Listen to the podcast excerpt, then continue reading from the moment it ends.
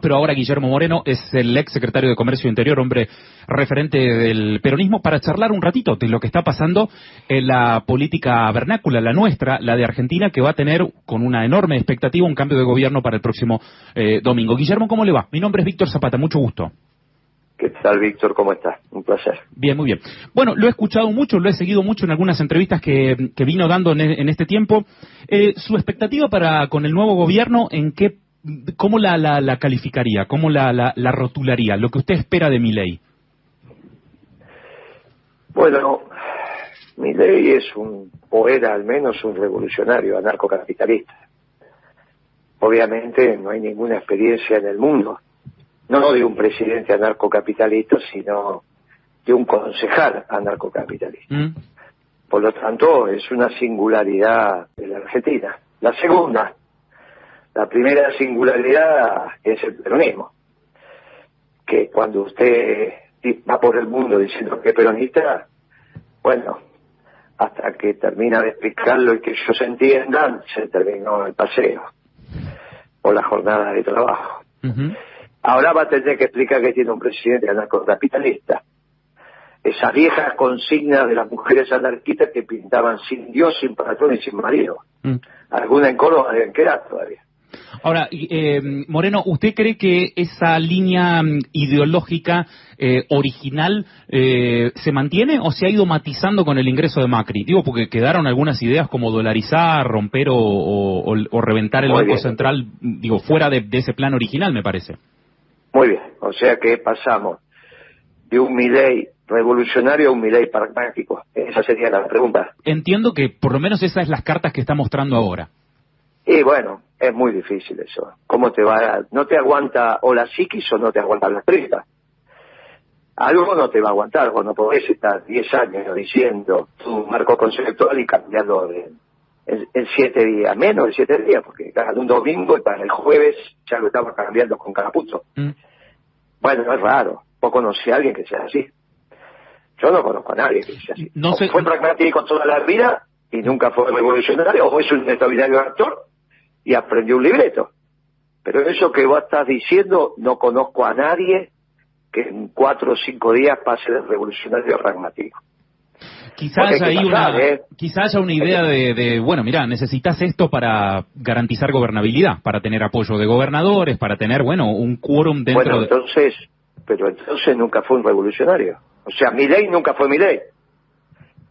Tenemos un problema ahí, porque yo lo respeto a mi ley el Milei revolucionario yo lo respeto. Yo veo las pintadas sin Dios, sin patrón y sin marido y me las quedo mirando. Y digo, bueno, seguramente no la elegiré de esposa, pero la respeto. Yo respeto a mi ley al Milei revolucionario. Ahora, si te mintió a vos, me mintió a mí, mintió al 75% de los cordobeses que lo votaron, qué sé yo, por eso votaste vos. Pero vos votaste revolucionario, no votaste un tipo que era pragmático. Algo no anda en esto que me estás contando. Sí, sí, uno... Lo cual no significa que no pueda pasar. Ahora, yo te digo, si pasa, corta vida, ¿eh? Corta Porque no conozco ningún ser humano que pueda pasar de revolucionario a pragmático y que eso no tenga consecuencias o en las tripas o en la cabeza. No es un si poco... No, decime vos que conocés así. No, no es que yo, no es que los dos estamos en este momento tratando de descubrir la verdad. Entonces vos decime si conoces a alguien que en cuatro días pueda cambiar tan radicalmente. Yo no conozco a nadie, mirá que tengo 68 años, ¿eh? y yo creo que ya conocí todo tipo de gente. Bueno, no conozco a nadie. Quizás una estrategia. que no, hasta el Papa que cuando era obispo en la Argentina se reía poco. Y después cuando fue papa, un encanto, bueno, listo. Pero él lo explicó, dijo, bueno, la verdad que el trabajo de papa es más divertido que el de obispo. Ahora, ahora, él lo explicó, ahora, eso no es ningún cambio radical, simplemente acá en la Argentina se reía poco y en Roma se reía mucho. Pero alguien que pase de revolucionario a pragmático, que diga, no, todo lo que yo pensaba estaba mal, y no le pase nada en el cuerpo, yo no conozco a nadie así. Eh, Porque Menem, Menem siempre fue un pragmático. ¿eh? El que lo conoció al turco sabía que era un monstruo del poder. si el muro se hubiese caído para el otro lado, Menem era el primer marxista-leninista, te estoy diciendo una chanza, ¿no? Se cayó para este lado y se adaptó. Menem era un hombre del poder. No era un hombre que vos decías, bueno, listo, vos sabías cuando votabas a Menem que estaba votando el tipo que sabía navegar el río al margen de para dónde iba la corriente. Listo, el tipo sabía navegarlo. Bueno, ahora este no. Yo te, ¿Por qué lo respeto a mi ley? Porque yo siempre respeté tus ideas y cómo las defendía. Ahora, si vos me decís, no tiene idea, y, y, lo que hizo fue todo teatro, bueno, qué sé yo. Bueno, vamos a empezar a, a, develarlo a partir del domingo. Ahora, eh, yo no eh, quiero, yo no quiero pensar lo en Córdoba con esto. ¿Cómo Porque, ¿Qué votaron? ¿Qué votaron? Un muchacho que, eh, no, chelo, me da lo mismo. Eh, él en realidad va a ir para allá, para acá. Mm. O sea, mañana puede ser marxista el tipo. O mañana te puede decir, no, que esto que es superávit fiscal. Yo quiero un déficit fiscal tremendo. Mm. Bueno, ahí ya, si es así, ya es muy difícil. es em, muy difícil. Yendo... Porque sobre todo, sobre todo para los que lo votaron, que no saben que votaron. Sí, quizá hay también un enojo, ¿no? Y una desaprobación de la actual gestión, y eso es un impulso Muy bien, yo creo que eso eso explica el miler revolucionario. Voy a romper todo, terminar todo, le meto una bomba al Banco Central, le prendo fuego a esto. Voy, voy a hacer desaparecer a la casta. Bueno, eso ese voto se explica porque mi ley era un revolucionario. No porque voy a arreglar con Macri. Si él hubiese dicho, voy a poner a Caputo de ministro de Economía, ¿cuántos votos sacaba? Imagínate que a Caputo lo echó el Fondo Monetario Internacional. ¿Qué gobernabilidad vas a tener con alguien que echó el fondo? Bueno, sin embargo, anoche Redrado habló maravillas de, de Caputo, dijo que es un hombre ¿Qué, ¿Qué quiere que diga lo que diga ¿Lo echó o no lo echó el fondo? Sí, sí, es verdad. y entonces, ¿qué, tiene que ver lo que dice Redrado? Yo te estoy diciendo la verdad. Lo echó el fondo. Después Redrado puede decir lo que quiera, que yo por ahí es su amigo, o le debe plata, o le va a prestar plata, qué sé yo por qué Redrado dice eso. Lo que yo te estoy diciendo pues no me vas a comparar que yo te digo que lo echó el fondo con una opinión de Redrado. No, digo que ahora hay gente que, bueno, sale a levantar la bandera de Redrado, eh, de mm, eh, Caputo como una persona adecuada, por ejemplo, para ir a desactivar leaks y ese tipo de funciones específicas, ¿no? Y después hablan de que la macro quedaría en manos del presidente. Todas cuestiones por resolver, ¿no? Que no, que todavía no sabemos. Pero, qué? pero es una cosa ridícula eso. Un ministro de Economía que tiene que resolver un tema que el actual presidente del Banco Central dice que no es un tema. Mm. Y que hasta hace un mes atrás no era un tema. Los únicos que decíamos que era un tema éramos los economistas peronistas. Pero no porque es el tema que te define la economía, ¿no? Lo que te va a definir la economía es si volvés a estar en consonancia con el Fondo Monetario, porque ahora el acuerdo marco que vos tenés, eh, o el contrato de mutuo, ta, ta, ta, quedó, quedó fuera, no se está cumpliendo. O sea que vos tenés que volver al ruedo con el Fondo Monetario. Tenés que ir y decir, mire muchachos, disculpen, no cumplimos, ahora voy a cumplir. Tenés que resolver el tema con los bonistas, porque vos sabés que los bonos, eso que dio Guzmán, son impagables. Tenés que resolver la deuda comercial de aquellas importaciones que no pagaste. Por lo menos tenés tres temas muchísimo más importantes con la ley que son una deuda en pesos y que la podés resolucionar de acá a un mes, o 15 días, o tres semanas. No es que hoy tenés que solucionar la LELI, porque eso sí, sí, será un problema de los banqueros, pero no es un problema tuyo. Ahora sí es un problema tuyo que te quedes sin insumos médicos. Yendo, yendo a lo más urgente, por lo menos desde mi punto de vista, usted puede perfectamente rebatir, porque para eso es la charla, yendo a lo más urgente, el bolsillo de los argentinos está hecho pelota, y está hecho pelota al cierre de un mandato peronista, cosa que usted también puede perfectamente rebatir. sabía que me lo iba a rebatir. A vos te encanta decir que esto es peronista porque vos no sos peronista. Si vos fueras peronista no diría que esto es peronista. No, no, no importa lo que soy yo, pero el frente de sí importa, porque si no, no tendrías esa opinión. Sí que importa y mucho. Si la diste, te tenés que aguantar que yo te diga que la decís porque no sos peronista. Pero yo si fueras peronista, no dirías esto. Los propios protagonistas del Frente de Todos se definieron como peronistas. No, de ninguna manera. El presidente se definió como socialdemócrata en un reportaje con Fontevecchia y más de una vez. ¿Y Cristina qué dice que es? Y eh, obviamente el, árbol se conoce por su fruto, ¿no? Si es un gobierno espantoso que hambrea al pueblo, no puede ser peronista. Solo dice que este es un gobierno peronista los que no son peronistas, como vos. Los que decimos que somos peronistas, decimos que no es peronista. Lo que pasa es que a los que no son peronistas, como vos, le encanta decir que esto es peronista. No importa lo que sea yo, en este caso... No importa, porque opinaste. Si no, no hubieses opinado. ¿Y qué sería este gobierno? A ver si no es peronista. Socialdemócrata como lo dijo Alberto Fernández desde que empezó.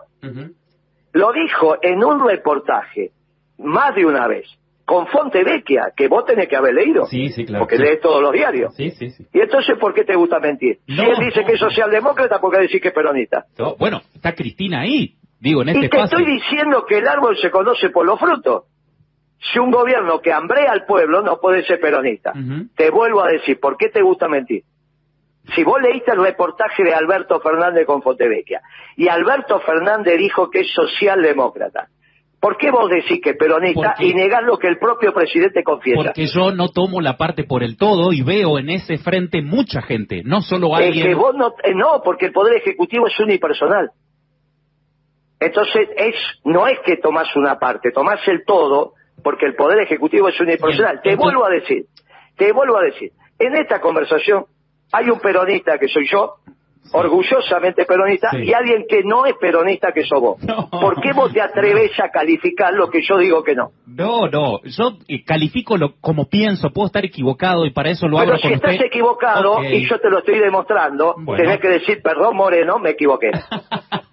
claro, porque te estoy explicando que el presidente dijo que es socialdemócrata en un reportaje que vos leíste mm. y dos veces lo leíste porque fueron dos reportajes distintos. Pero el gobierno no se presentó así, la fórmula no se presentó así, Guillermo. El, el presidente en un reportaje confesó dos veces, eh, dos veces en dos años distintos que es socialdemócrata. Entonces no tenés derecho a mentir. Bueno, porque en esta conversación hay un peronista que soy yo y uno que no es peronista que sos vos. Y si el peronista te dice que este gobierno no es peronista y vos seguís insistiendo porque tenés mala fe. No, no, de ninguna manera. No, mi idea. Entonces, ¿por qué no me decís, perdón, Moreno? Tiene razón, este gobierno no es peronista y seguimos la conversación. Porque yo veo integrantes que, que se sienten identificados. Te acabo de decir que el Poder Ejecutivo es unipersonal y el carácter del gobierno no se lo va a dar eh, eh, Franco, por ejemplo, a este gobierno, se lo va a dar el presidente no, No ejerció desde mi juicio de ese modo, con ese unipersonalismo, Alberto, la presidencia. Creo que bueno, de tu juicio, pero ¿sabés qué pasa? No me llamás para contarme tu juicio. No, Entonces, si vos me llamás a mí y me decís que este gobierno es peronista, y vos sabés que yo soy peronista, y el peronista te dice este no es peronista, no entiendo qué discutimos. Yo o sea, vos querés cambiar mi opinión de que este gobierno, cuando vos me llamás a mí, bueno, entonces lo que tenés que hacer, amigo, con todo cariño te lo digo, es, vos me llamás a mí, en una entrevista que no estaba pautada. Sí. Te atiendo. Que agradezco, obvio. Muy bien. Y si el peronista te dice que este gobierno no es peronista, Vos tenés que tomarlo como es. No empezar a discutir que Pero sí ¿por qué no podemos pensar diferente, Guillermo? Pero ¿cómo no vas a poder pensar diferente? Pero si vos estás equivocado y la realidad es que el presidente dijo que era socialdemócrata y a vos se te ocurre que él mintió el presidente, los dos reportajes que le dio a Fontevecchia. ah, bueno. Yo también, así como lo escuché a, Alberto con, con Fontevecchia, también la escuché a Cristina pedir disculpas, ¿no? También escuché. Claro, bueno. y empezó el preciso. Eh, eh, pero si esto es un asco, este gobierno. Precisamente pide disculpas porque hambrió al pueblo. Este gobierno es un asco. porque es un asco? No es peronista. Y solo quieren los no peronistas como vos decir que es peronista para molestar. O sea, para molestar al peronismo. O sea, me llamás para molestarme. No, en absoluto, Guillermo, no lo entienda así. No, no, por favor. ¿Y cómo lo voy a entender si hace cinco minutos que te estoy explicando que no es peronista y vos insistís que es peronista? ¿Qué culpa tengo que vos seas radical? Yo quiero, no, no soy radical, no. Quiero charlar, ¿Y qué sos? Quiero charlar con... Soy un periodista preguntándole... No, no, no, porque opinaste, no, preguntaste, amigo, y sigues insistiendo. Porque eso no entiendo lo que estamos hablando. Un peronista te está diciendo que este gobierno, que fue un asco, que hambrió al pueblo, no es peronista. y vos seguís insistiendo. ¿Por qué? ¿Y la medición en cuanto a si eso no es peronista es con el diario del lunes? Porque digo, con la presentación del diario del viernes... Yo lo dije el primer día que lo eligió Cristina Alberto, eligió el peor. Sí, y eligió un socialdemócrata. Lo sé, lo he seguido, sé que lo dijo, por eso entonces, ¿por qué no me das la razón y cambiamos de tema? Porque... Y me pedís perdón, en vez de hacerme enojar. no, no quiero, viejo. No quiero que se enoje, Moreno, no quiero que se enoje. querido, te estoy diciendo hace cinco minutos que este gobierno no es peronista. ¿Vos qué criterio tenés? ¿Qué, formación tenés para saber que es peronista o no es peronista? yo, te estoy diciendo que no es. Ok. Entonces yo tengo que... si vos me llamas a mí, se supone que por alguna expertise que puedo tener. En esa expertise hace 40 años que soy un economista del peronismo. No me estás preguntando del partido que perdió Racing con Rosario está, bien, está, bien, está bien. Bueno, entonces, me llamas, hablo con vos para decirme, no, Moreno, usted está equivocado, esto es peronista. No, ¿Vos sos peronista? No. yo no soy peronista. Ah, pero sí sabes cuando es peronista o no. Y el peronista no, lo sabe. No, yo no, le, yo, no le digo que, estoy, que usted está equivocado. Yo lo que le digo es que cuando yo fui a la cobertura del acto de asunción de Alberto, sonaba la marcha peronista. Entonces, de ninguna manera. Estás mintiendo. Nunca se cantó la marcha, solamente la cantó una vez y se puso el tapaboca en la CGT cuando sonó la marcha. Estás mintiendo. Estás mintiendo. Estás mintiendo. No, no es así, no. Escúchame, ¿sabe cuánto hace que lo conozco, Alberto? Nunca cantó la marcha. Nunca. Ni cuando era jefe de gabinete. Ni cuando era jefe de la campaña. Prohibía cantar la marcha en los actos. Bueno, su vicepresidenta, integrante del gobierno, la canta, es peronista, se asume como tal. No, querido, porque por los frutos se ve el bosque, el árbol. Y yo te digo a vos, que un gobierno que hambreó al pueblo no puede ser peronista. En tal caso se presentó del mismo modo que hoy presenta su plan original Milei y después se desdibujó. Y entonces, ahí mi consulta es no solo por la figura única y exclusiva de Alberto Fernández, sino por la gestión. ¿Por qué no pudo? ¿Por qué no le, no le mejoró el salario a la gente? Son unos ineptos. Es un gobierno que es un asco. ¿Qué otra característica querés que te dé? No, ya te lo dije, este gobierno es un asco, igual que el de Macri. Son dos gobiernos que fueron asco. Y por eso vino mi ley revolucionario, no un ley pragmático. Porque yo me gustaría saber, los que votaron a mi ley en Córdoba, que le hubiese parecido que digan, pongo, voy a poner el ministro de Economía al gobierno que echó al ministro de Economía que echó el Fondo Monetario. Sí.